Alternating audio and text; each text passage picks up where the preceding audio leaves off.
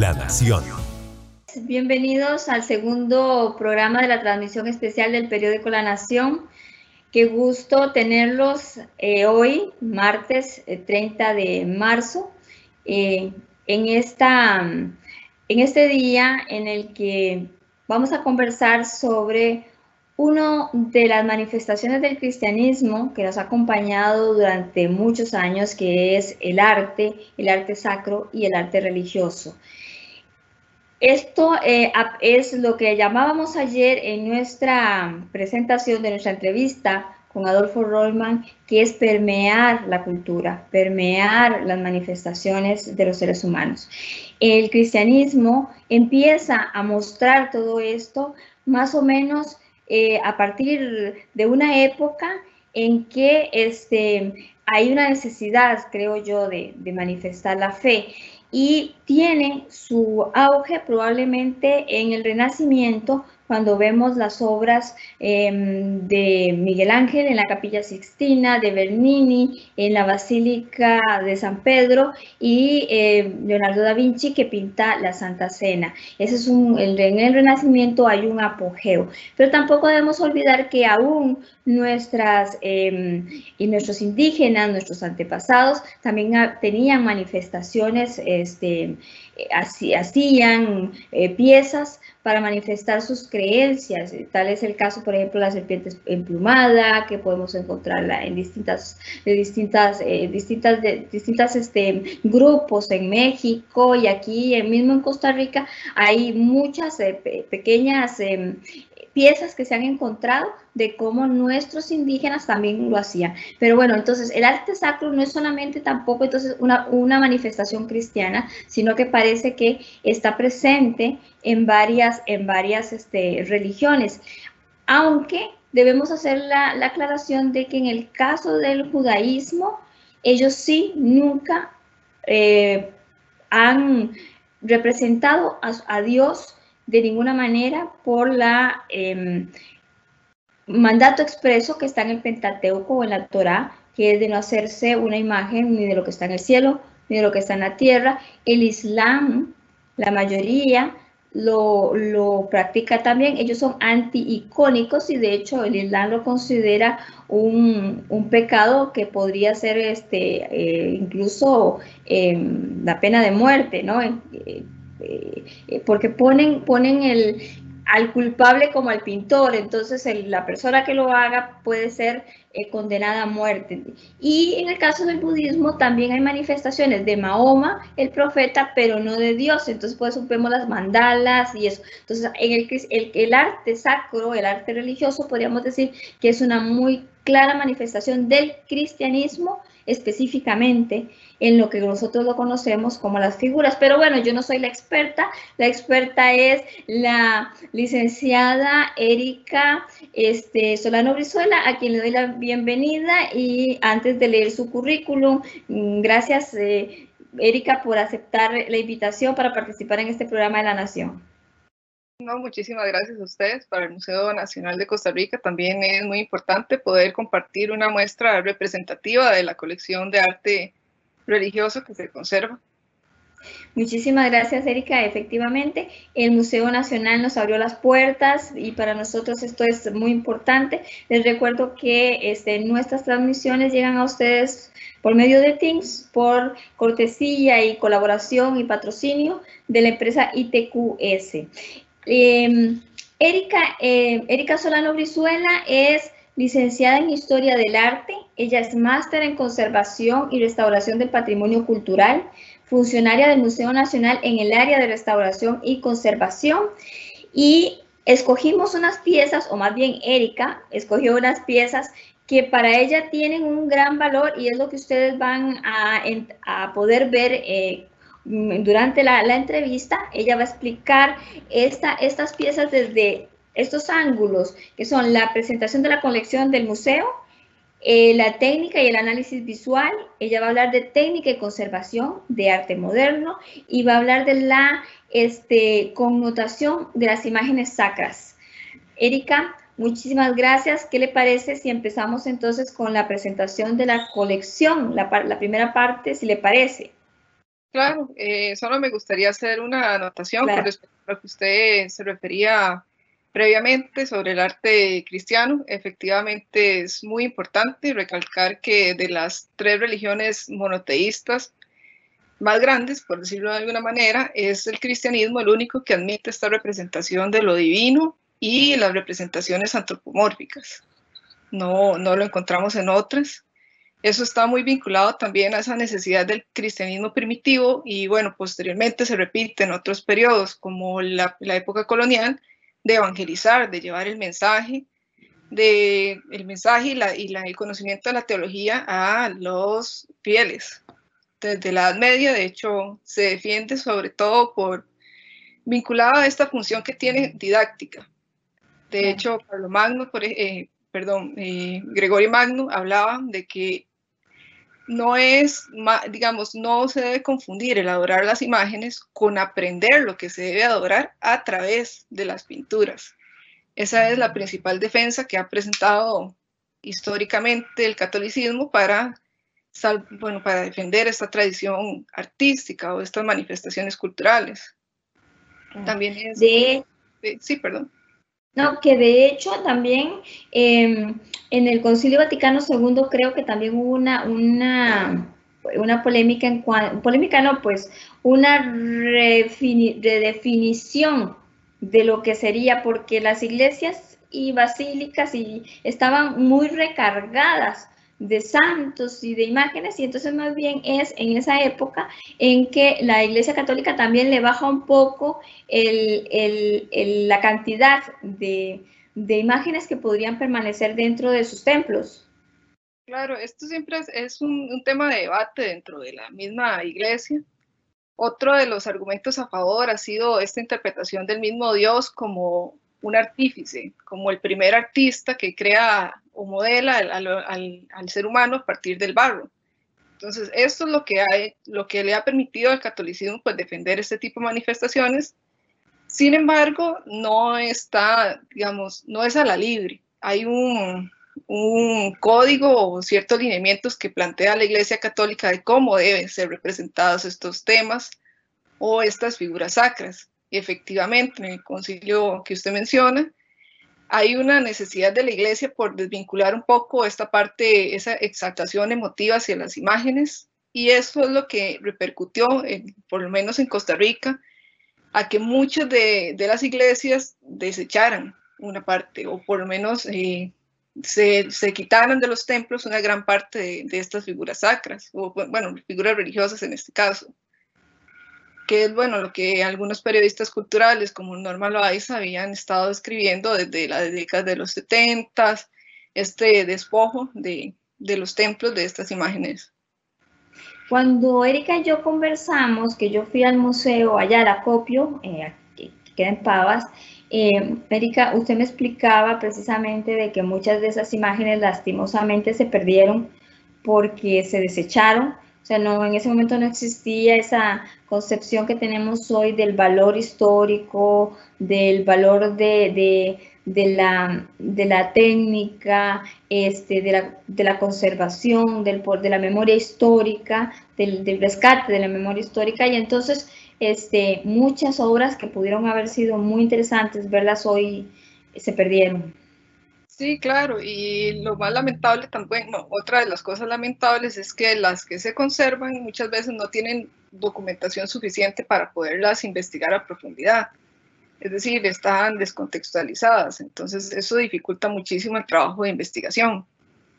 Pero bueno, eh, retomando el tema del Museo Nacional, es eh, rescatable la labor que ha estado realizando desde más o menos mediados de los 50 al conservar, presentar y tratar de divulgar eh, este legado artístico o cultural. Desde 1955 se presentó la primera muestra de arte religioso que, bueno, en esa ocasión uno de los, de los participantes más activos fue el, artista Francisco Miguetti. Él aprovechó esa oportunidad para establecer algunos conceptos o algunos eh, postulados que, que hasta el día de hoy se mantienen, ¿verdad? No hablamos de arte costarricense, sino de un arte religioso en Costa Rica, porque muchas de esas imágenes no fueron realizadas aquí. sino que fueron adquiridas principalmente en Guatemala o en Quito. Los, digamos, tradicionalmente, el, el, periodo virreinal o colonial, los centros de producción son México, Guatemala, eh, Perú, Ecuador, y bueno, los costarricenses adquirían este tipo de imágenes en esos centros, muy pocos son venidos de España.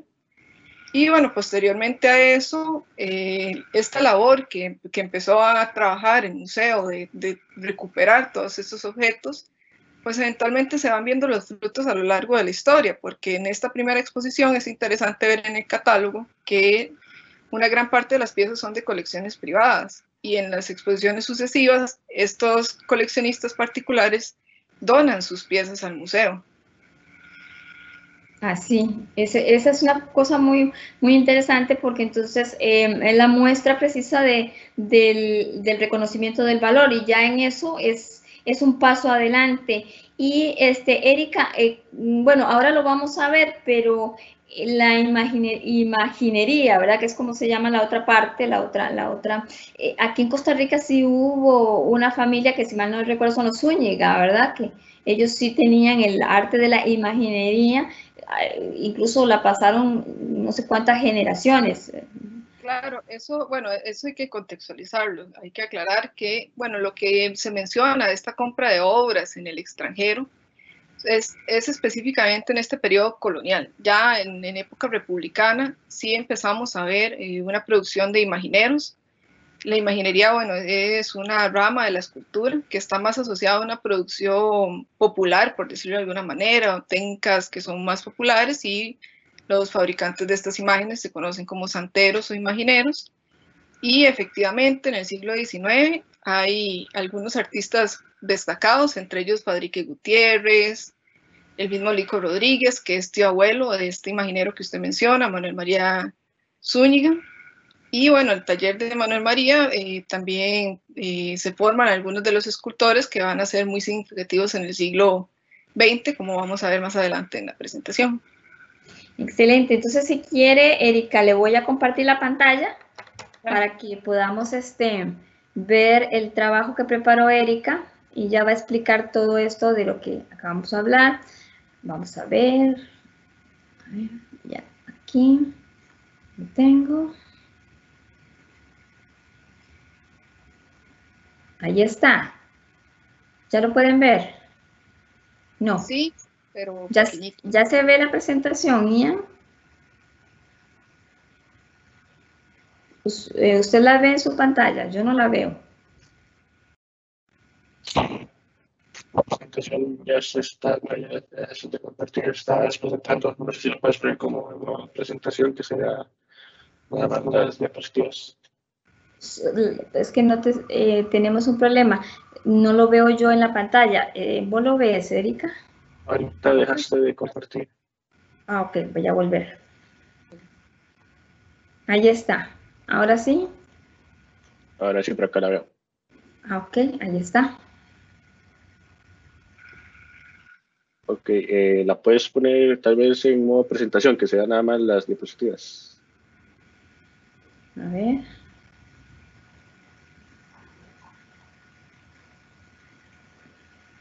Eh, presentar. Ajá, en presentar, ajá. Ahora sí. Ahí está. Perfecto. Si gusta, pasamos a la... La primera. Ah, exactamente.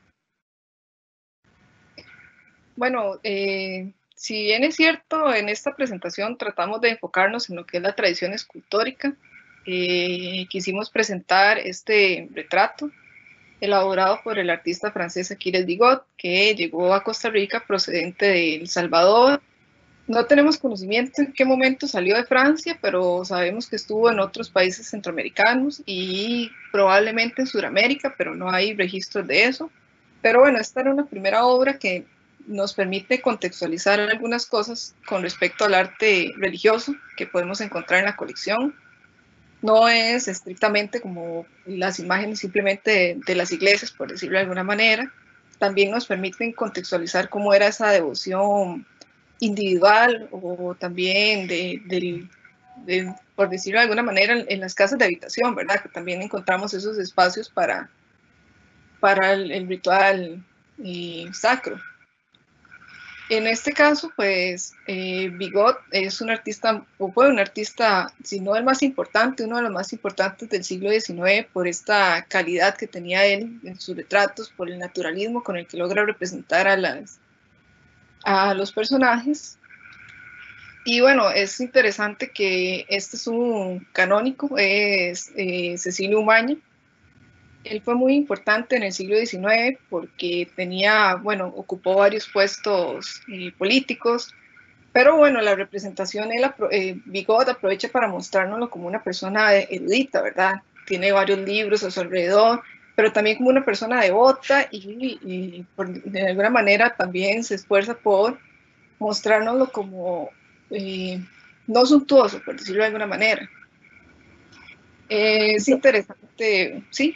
Yo incluso, este, cuando la vi la primera vez, me llamó mucho la atención el trazo perfecto de el, rostro, la forma como, ¿verdad? Eh, se trataba de hacer una representación muy clara de la persona y es, expresiva, eh, tiene, tiene la, la, mm, el encaje, como se ve el encaje, es prácticamente vivo, uno siente que se sale, como cuando el encaje se sale de, la, de, las prendas, yo veo eso dentro de esta técnica que me parece hermosísima.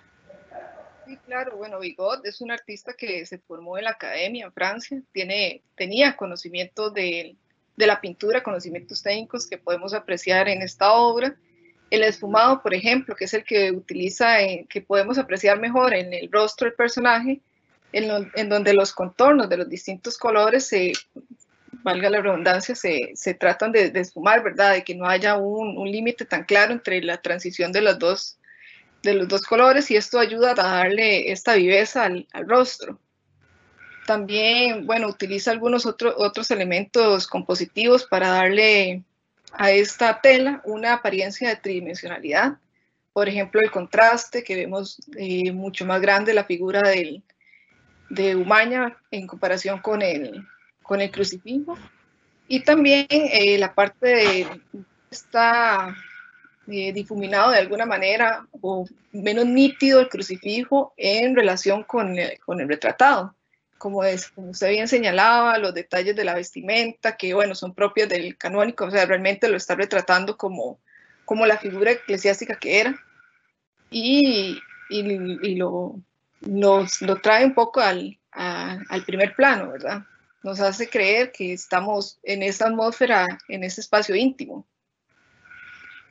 Sí, otra cosa em, son las dimensiones. Erika, ¿cuánto es lo que mide este cuadro que es, es, una, tiene unas dimensiones impresionantes? Yo cuando lo vi, es, yo soy una persona muy pequeña, pero yo lo vi muy grande. No, realmente es un cuadro grande, es 144 por 182 centímetros. Sí, sí, es, enorme. Eh, sí, y, cuéntenos cómo fue que llegó a ustedes el, el cuadro. Bueno, eh, usualmente vienen a través de donaciones. Este específicamente no sabría decirle quién fue la persona que la donó, pero bueno, la, la colección del museo, el museo se fundó en 1887, ¿verdad? Es una colección que lleva bastantes años, que se ha formado a lo largo de un tiempo bastante prolongado, entonces no, no debo reconocer que no todas las piezas tenemos certeza de quién fue la persona que hizo la donación. Ese es un dato interesante. Eh, a mí me encanta también la austeridad, eh, si se aprecia el, piso donde él está sentado, que es el típico de, las, de la época, de esas épocas, eh, estamos hablando de esto de principios del, del 20, ¿verdad? Finales del siglo XIX. Claro, es un espacio que es muy austero y eso es, es, una, es un contraste muy interesante y un retrato muy rico lo que nos presentaba Bigot, porque por un lado es un espacio muy austero, casi que dedicado a la devoción de este crucifijo, pero no deja de prestarle importancia al rango que tenía el retratado. Claro. Uno, bueno, cuando se creó, bueno, el primer obispo de Costa Rica, eh, Monseñor eh, La Fuente lo llamó a este señor Umaña para formar parte de, este, de este cabildo eclesiástico y él pues ocupó, como les mencionaba anteriormente, cargos importantes en la Iglesia Católica, en Costa Rica y en la política. Y bueno, es, la creación de este, este, de, este espacio también fue muy importante para la promoción precisamente del arte de la imaginería, porque si no hubiera un obispo, no había una cabeza en Costa Rica, pues iba a ser muy difícil que se desarrollara como esta tradición. En cambio, con, con un obispo ya promoviendo, ¿verdad?, que las iglesias adquieran imágenes y porque es importante, pues va a ser un motivo estimulante para los artesanos o escultores que empiecen a elaborar este tipo de, de, de obras. Lo paso al siguiente. Sí, por favor.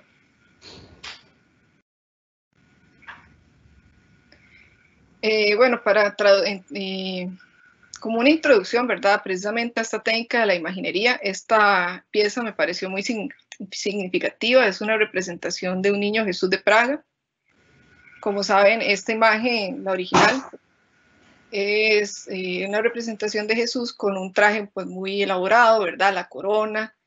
Eh, aquí el imaginero intentó pues eh, representar ese tipo de elementos que son, bueno, ese ornato, ¿verdad? El Fausto que tiene la, la, la imagen original con el, bueno, el motivo floral que tiene en la vestimenta y, y lineal. vemos dos, por decirlo así, dos cadenas que tiene colgadas al cuello con un corazón y, un, y, un, y una cruz. Es importante tal vez tener en cuenta que en el cristianismo, sobre todo en, en, las representaciones del niño Jesús, es usual que esté ya vinculado o eh, patente esta idea de que ese es el niño Jesús, pero es el Jesús que nos va a redimir en la cruz, ¿verdad?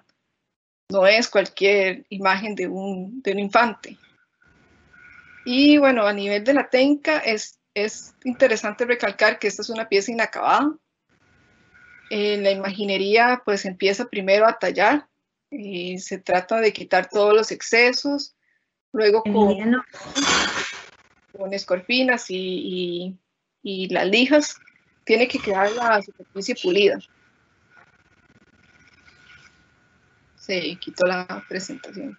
Sí, estoy volviéndola a, a compartir. Un momentito. Bueno, pero igual voy a compartir.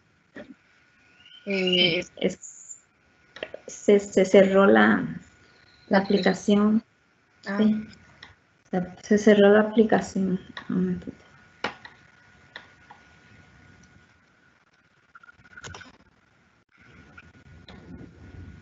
Bueno. Si gustas, yo se le puedo ir presentando yo. Ah, bueno, este, sí, también, sí. Representa.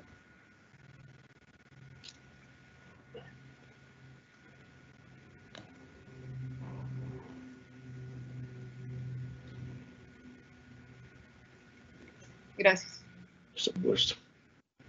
Bueno, como les mencionaba, esta es una primera fase, por decirlo así, de este largo y complejo proceso que es la elaboración de, de estas imágenes religiosas. Esta apenas, bueno, le falta el, trabajo de, de, dejar la superficie lisa, ¿verdad? No, no deben quedar las huellas del, de la herramienta, sino que quedar todo liso para poder seguir con las sucesivas etapas de, de colocar lo que es el yeso y la policromía. Si gusta, avanzamos a la, a la siguiente.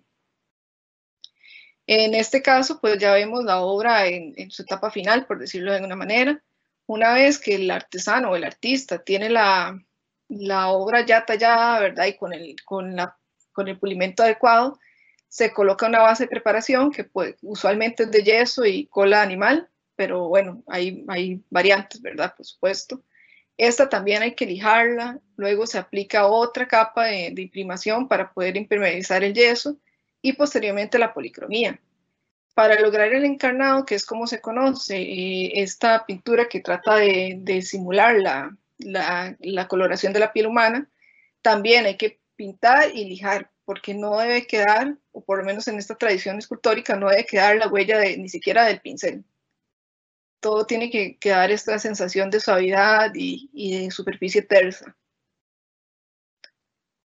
Y bueno, ya las, capas finales son, en algunos casos se da una pátina para envejecerla y es muy frecuente utilizar ceras para, para darle este brillo a las, a las figuras.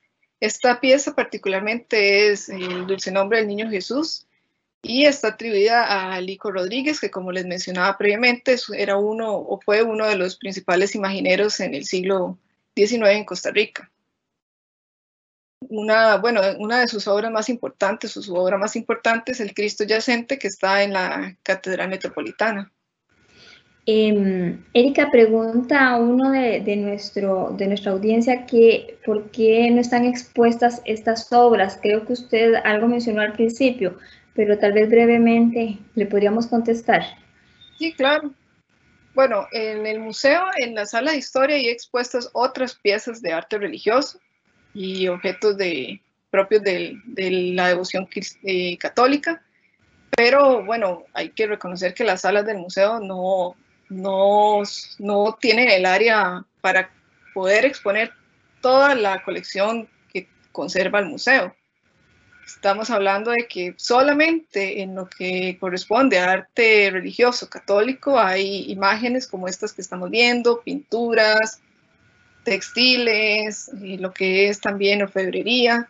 Entonces, pues básicamente se expone una, una, muestra representativa también con una curaduría relacionada a la historia de Costa Rica, pero ningún museo en el mundo tampoco exhibe todas sus colecciones, porque hay también un tema ahí relacionado con la conservación. No es tanto el caso de la escultura, aunque si bien es cierto, la policromía también sufre con la exposición a la luz, pero hay otros materiales como el papel y, los textiles que son muy sensibles. Entonces, incluso si estuvieran expuestos, solo podría ser por un periodo muy breve, o sea, estamos hablando de meses. No, la luz, eh, las condiciones ambientales, todo esto afecta la conservación de este tipo de piezas, entonces también por un tema de, de protección, ¿verdad? De poder legarlo al futuro, es mejor no, no, no tenerlas siempre expuestas.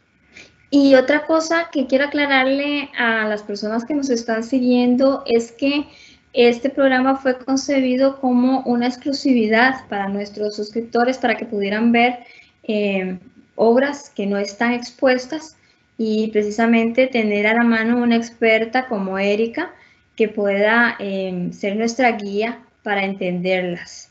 Así que ese también es parte del propósito de, por medio de las herramientas virtuales llevarles a ustedes lo que presencialmente por las eh, limitaciones que Erika señala no podrían apreciar.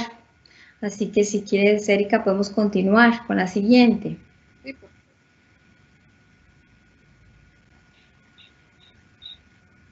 Bueno, eh, la idea de colocar estas dos imágenes a la par era para poder establecer algunas lecturas visuales que también son muy ricas en cuanto al contenido de las imágenes.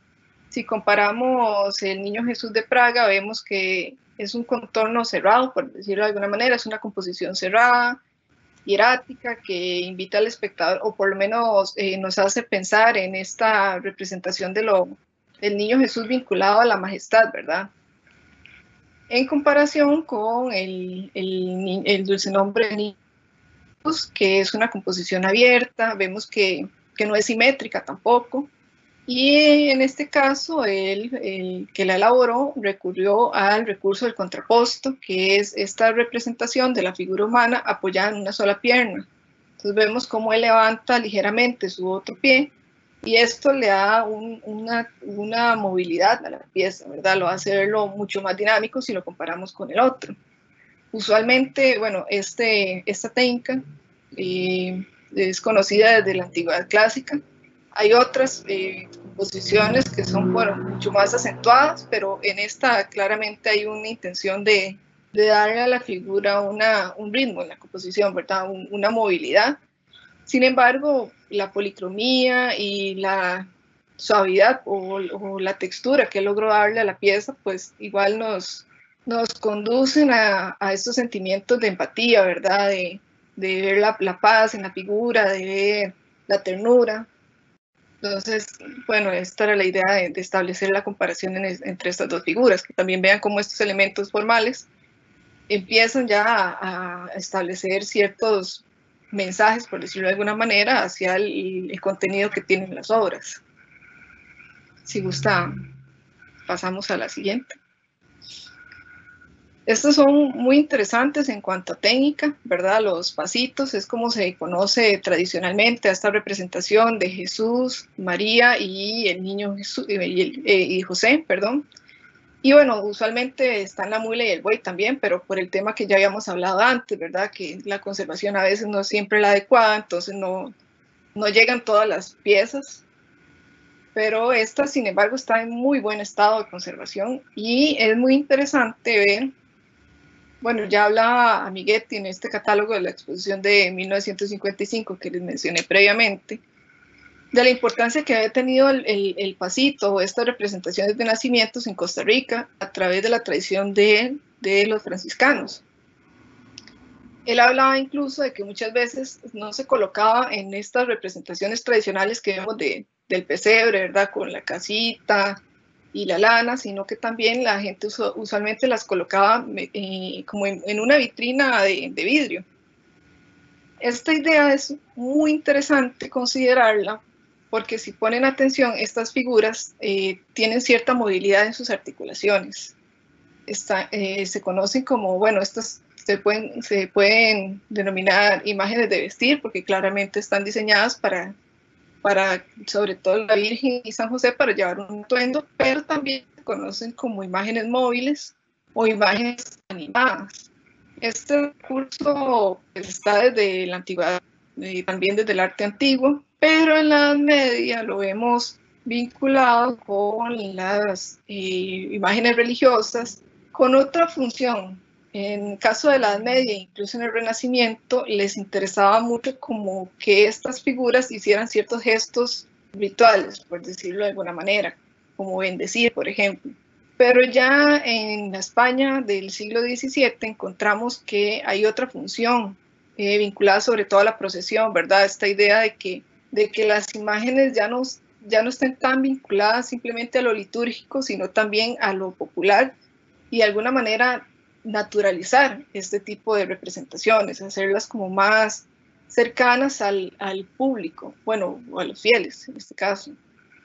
Entonces es, es muy interesante pensar cómo además estas escenografías logran crear esta atmósfera, ¿verdad? Como si estuviéramos viendo una escena, casi que, que como si tuviéramos la oportunidad de ver ese momento histórico ahí, frente frente a nuestros ojos.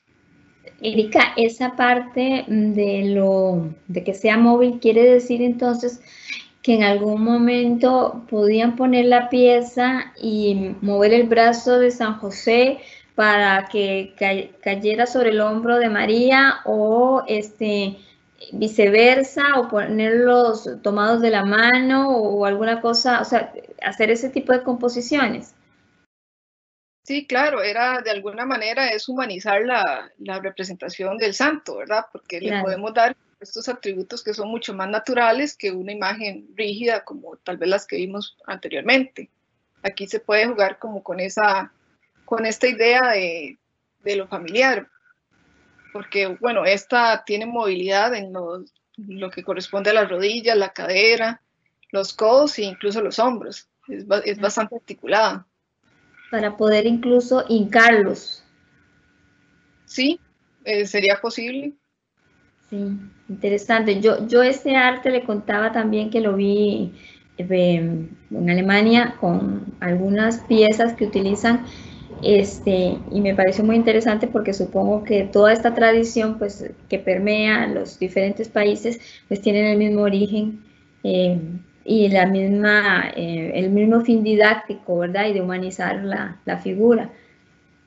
Claro, y bueno, es, es, importante lo que usted mencionaba de esta, esta tradición o de alguna manera esta influencia que tenemos de los países europeos. Por supuesto que, que este tipo de representaciones llegan desde el continente europeo, específicamente desde España a América, y, es, y cada uno de los centros de producción empiezan a apropiarse de alguna manera de, de, estas, de este tipo de imágenes, pero técnicamente y temáticamente son una influencia de, de la contrarreforma específicamente.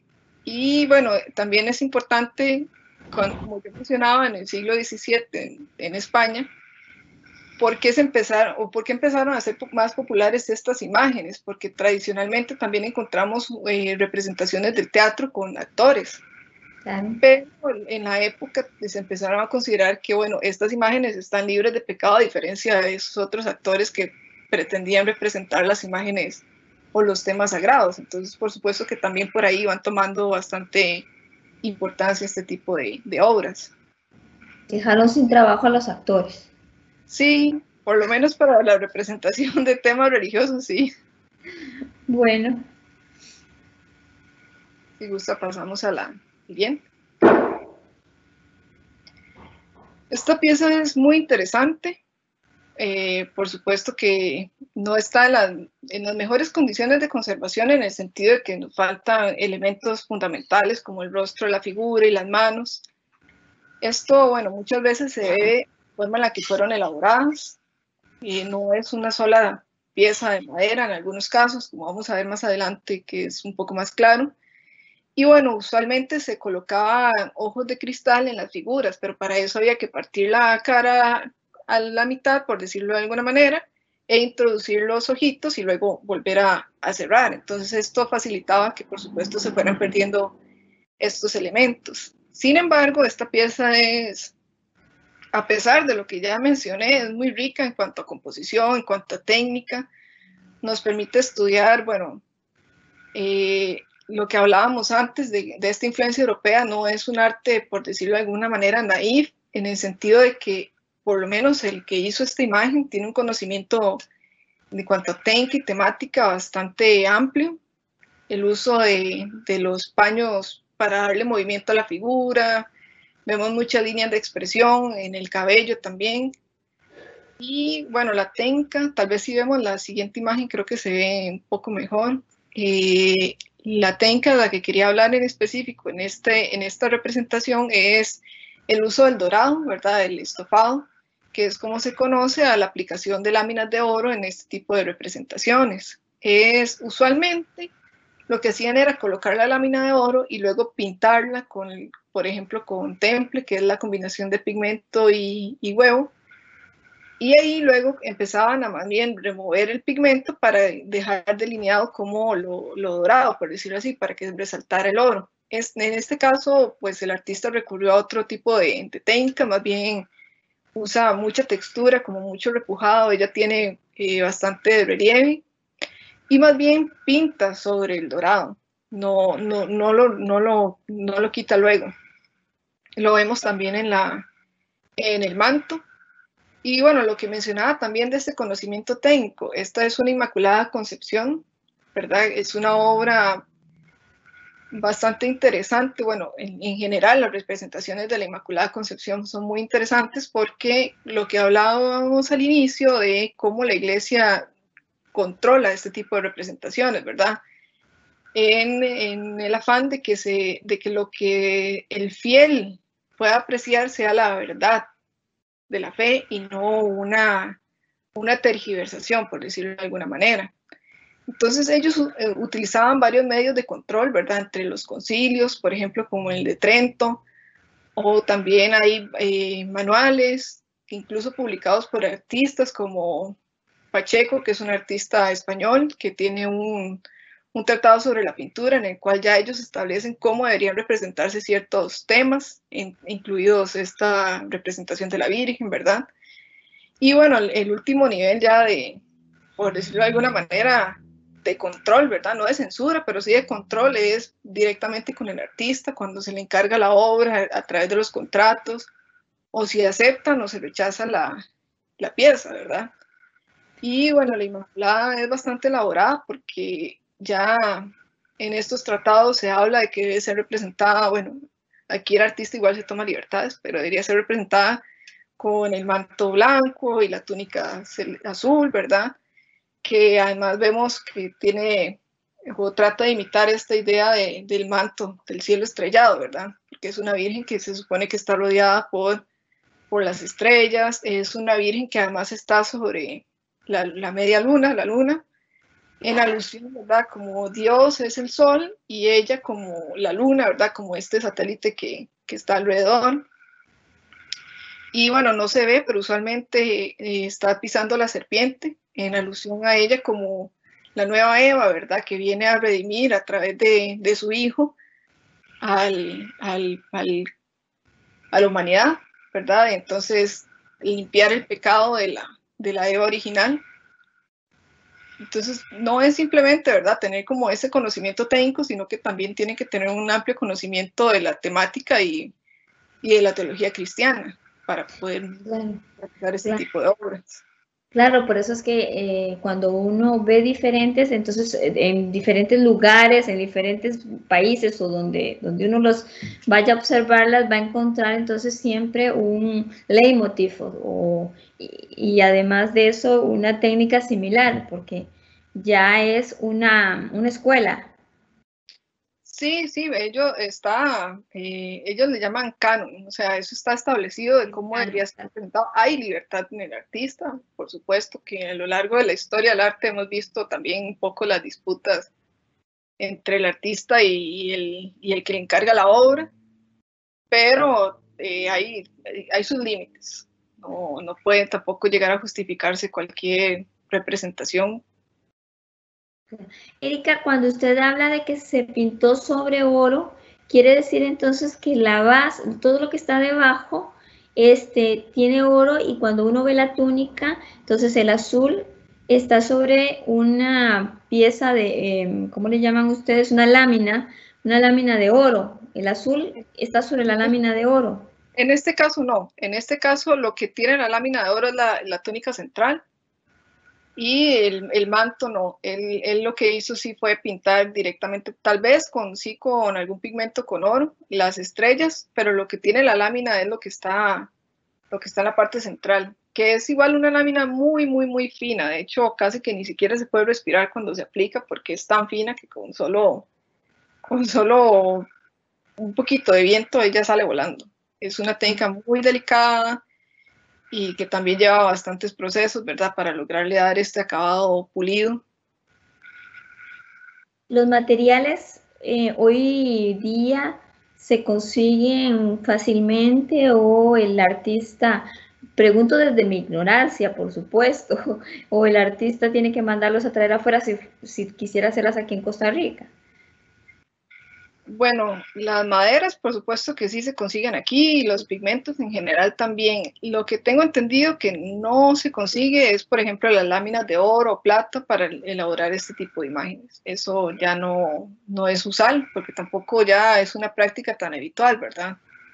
La imaginería, me atrevería a decir que ya para la segunda mitad del siglo XX ha mermado la producción considerablemente, si no es que casi que no quedan imagineros. No, no, sabría decirle con exactitud, pero claramente la práctica ha, se ha reducido.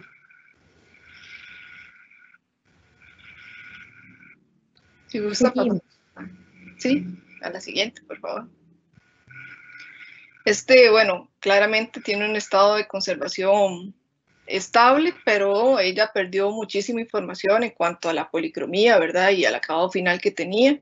Es un San Antonio representado en el hábito franciscano. Es interesante lo que les hablaba antes de cómo se fabricaban este tipo de imágenes. Si vemos, ella no está hecha en un solo bloque de madera, sino que el artista lo que hace es unir varias piezas para poder darle la volumetría que él desea. Es lo mismo que pasó con el niño Jesús de Praga, ¿verdad? Que eran tres piezas. Exactamente. Usualmente sí, son, son varias piezas ensambladas para poder darle, para poder llegar a la composición que él, que él desea. Y bueno, es interesante si la comparamos con la siguiente, lo que hablábamos antes de cómo la iglesia no restringe, pero sí limita ese tipo de representaciones, porque la siguiente imagen es también un San Antonio. Pero si comparamos las dos, hay algunas variantes en cuanto al estilo y la composición que en el concilio que usted mencionaba, en el Vaticano II, precisamente la iglesia recuperaba o por lo menos eh, señalaba la importancia que ha tenido para el patrimonio artístico y cultural que la iglesia no haya no se haya casado, por decirlo de alguna manera, con un solo estilo, sino que haya dado esta libertad para que los artistas eh, escojan cómo desean representar ciertas, ciertos temas o motivos. Si gusta, pasamos a la, a la siguiente, por favor. Bueno, esta es otra, otro, otro ángulo de la misma imagen en la que vemos lo que hablábamos de, de cómo está compuesta ella, ¿verdad? De, de varios fragmentos. Si gusta, pasamos a la siguiente. Esto era lo que les mencionaba, que es el mismo santo, pero claramente la composición cambió, ¿verdad? La, representación varía en algunos aspectos. Esto es muy interesante, sobre todo si vemos los ojos del personaje, esta composición almendrada que tienen. Eh, este artista, eh, Néstor Celedón Varela, es es el escultor que realizó esta obra es un artista de inicios del, bueno, de la primera mitad del siglo XX que se conoce como esta generación de los 30, ¿verdad? En Costa Rica. Él, si bien es cierto, se formó en el taller del imaginero Manuel María Zúñiga, está influenciado por el arte moderno y esta intención de recuperar lo que es autóctono. Entonces, estos artistas, entre ellos Juan Manuel Sánchez, Francisco Zúñiga, empiezan a recuperar esta tradición precolombina que usted hablaba al inicio, y a escoger eh, representar sus obras en maderas o piedras eh, autóctonas. Y bueno, también otra cosa que ellos recuperan es la talla directa. A diferencia del niño Jesús, del dulce nombre del niño Jesús que vimos antes, él ya no va a procurar pulir la superficie, ni tampoco policromarla, ¿verdad? Sino que deja las, las, la obra casi que prácticamente lo que se conoce como un non finito, ¿verdad? En el que incluso, bueno, más en la, en la próxima imagen vamos a ver que se ve la huella de la herramienta, de la gubia. Y esto es muy interesante. Y, eh, por ejemplo, él, si gusta, pasamos a la siguiente imagen. Erika, perdón. ¿Sí? Erika, perdón, que esta obra, esta originalmente uno tiende a pensar que está inconclusa. ¿Verdad? Por lo que usted hablaba, de no finito. Exactamente, es como esta, es, el no finito es, ¿verdad? Uno dice, bueno, es que está inacabada, pero es que es la idea que trata de darle el artista, porque de hecho podemos ver que la obra está firmada, no es una obra inconclusa como pasó con el niño Jesús de Praga, esto era lo que el artista quería mostrar.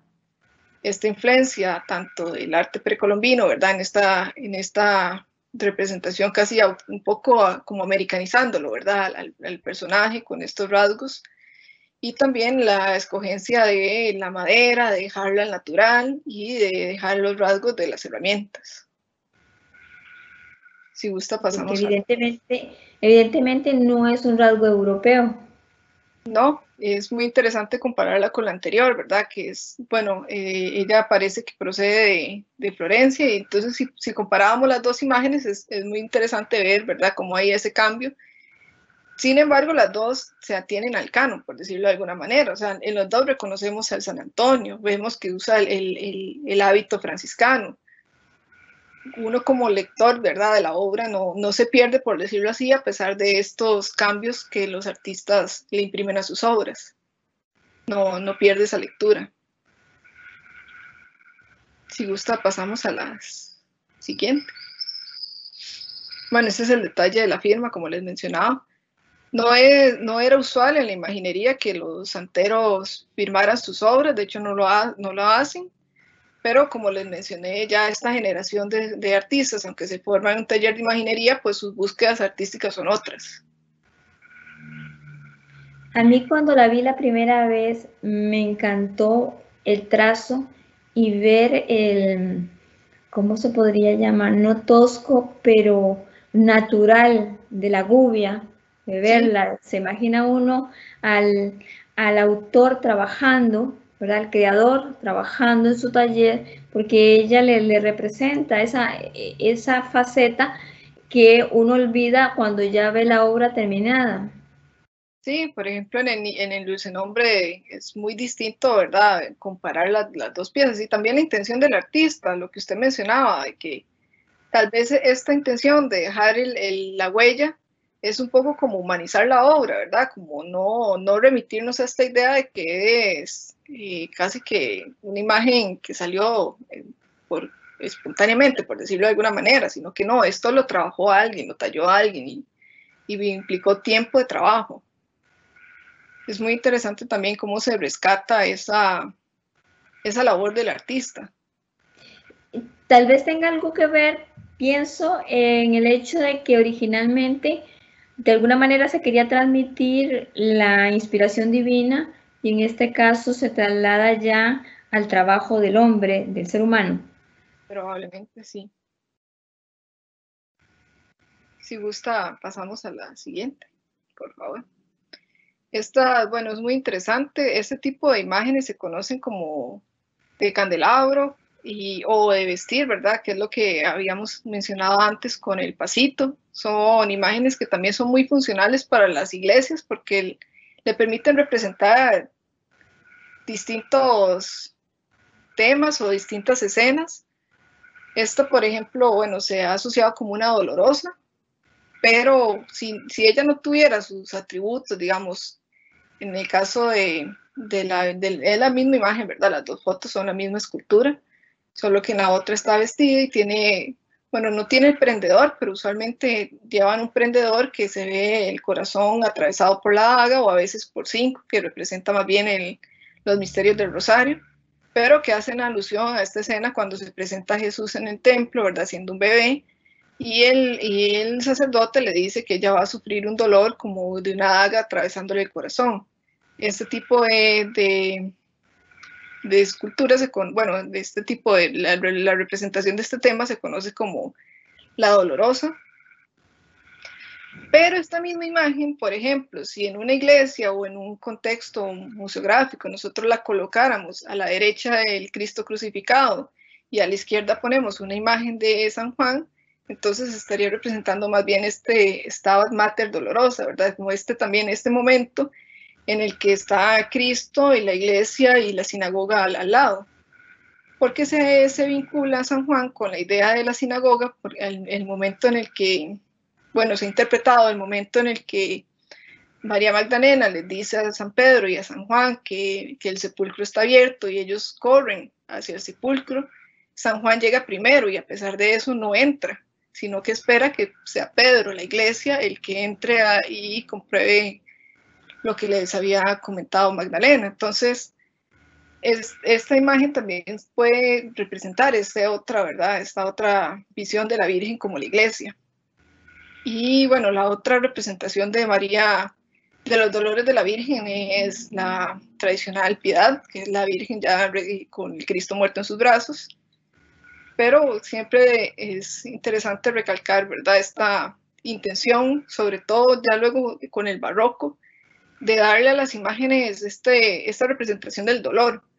En periodos anteriores en la historia del arte, por ejemplo en el románico, cuando se muestra incluso a Jesús en la cruz, no se le muestra con dolor, sino que se muestra casi que en majestad, como incluso no lleva la corona de espinas, sino que tiene una corona de, la, de realeza.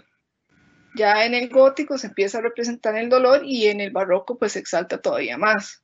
Entonces estas figuras pues eh, emplean ciertos recursos, por ejemplo, lo que hablábamos antes de los ojos de vidriados, el uso de pestañas o, el cabello natural para hacerlas todavía, para humanizarlas aún más y exaltar en, el fiel todos estos sentimientos de devocionales.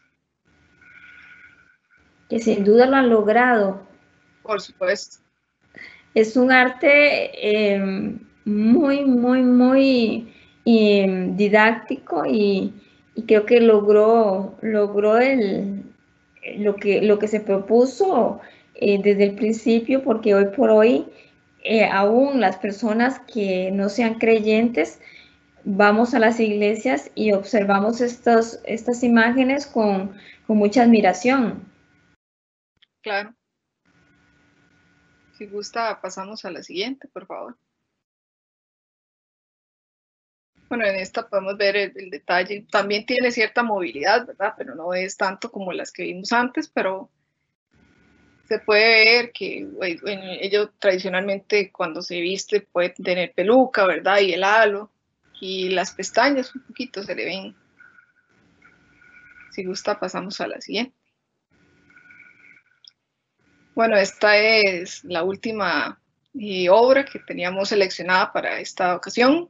Eh, se conoce como el Señor, el Jesús de la Caña, pero es también, bueno, obviamente tiene otros, se le pueden dar otros títulos, el Señor, el Jesús de la Humildad, es esta representación del Cristo previo a ser crucificado, ¿verdad? Él está sentado ya esperando, eh, pues, este pasaje final, ¿verdad? Que es el más importante de la pasión de Cristo, que es la crucifixión, porque ahí es donde redime la humanidad.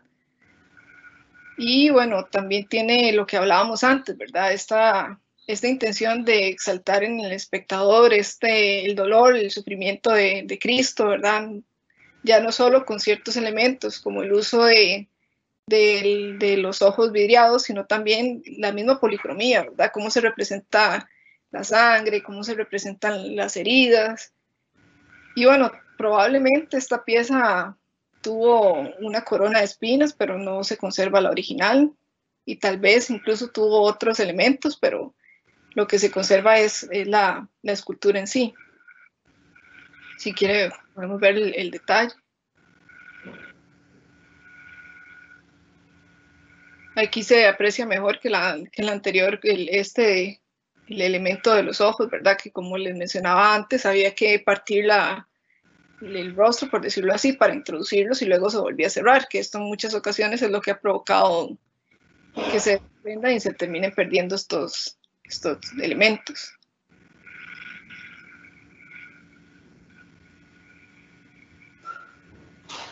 ¿Nos falta alguna más, Erika?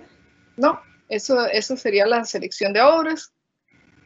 Pues es una, una muy buena selección. Eh, la queremos, Erika nos ha dado un muy buen panorama. Esperamos que esto haya ayudado a muchas personas, a, quienes, a quienes nos siguieron, a entender eh, la importancia de incluso de no ir a nosotros a, a deshacernos de algunas cosas que nos han heredado. Hablábamos Erika y yo cuando conversamos en el museo, ¿verdad? De que a veces un abuelito, una abuelita nos heredó algo y uno de repente después no sabe dónde ponerlo. Todo tiene un valor histórico. No, por supuesto, hasta las obras que estaban, bueno, como nosotros lo mencionábamos en ese día, hasta el San Antonio, que está en un estado, pues no el, no el, el ideal, de alguna manera, pues igual nos transmite muchísima información. O sea, gracias a, a, esa pieza podemos estudiar parte de la técnica, ¿verdad? De cómo se, se fabrican ese tipo de imágenes.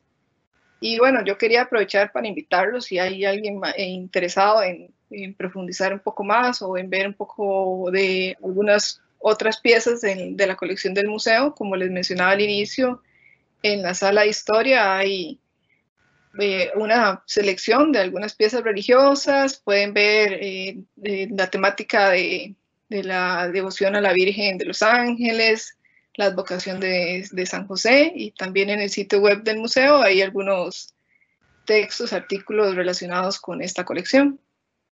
Muchísimas gracias, Erika. Y yo también, bueno, reitero la invitación que hace Erika porque cada cosa que aprendemos nos hace mejores personas y en el caso de lo que tiene que ver con la religión nos hace más tolerantes.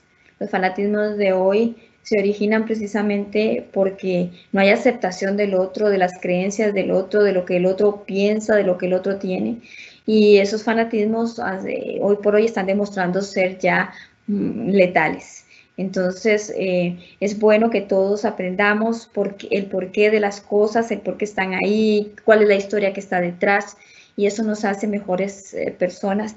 Y si este programa que transmitimos hoy logró ese propósito gracias a la ayuda del Museo Nacional y de Erika, que es una experta, pues eh, creo que, que lo cumplimos y, hemos aportado un poco y ustedes podrán adquirir más conocimiento yendo al museo.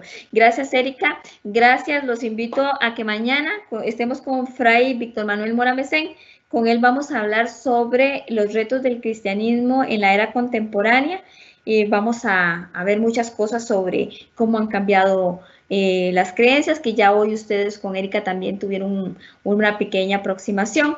Con Fray vamos a hablar de eso y será a las 2 de la tarde, siempre por Teams, agradeciéndole a la empresa ITQS por darnos la asistencia técnica. Que estén muy bien y que el resto de la Semana Santa también la pasen muy bien. Gracias, Erika. No, gracias a ustedes por el espacio y que tengan una buena tarde. La Nación, de la página a sus oídos.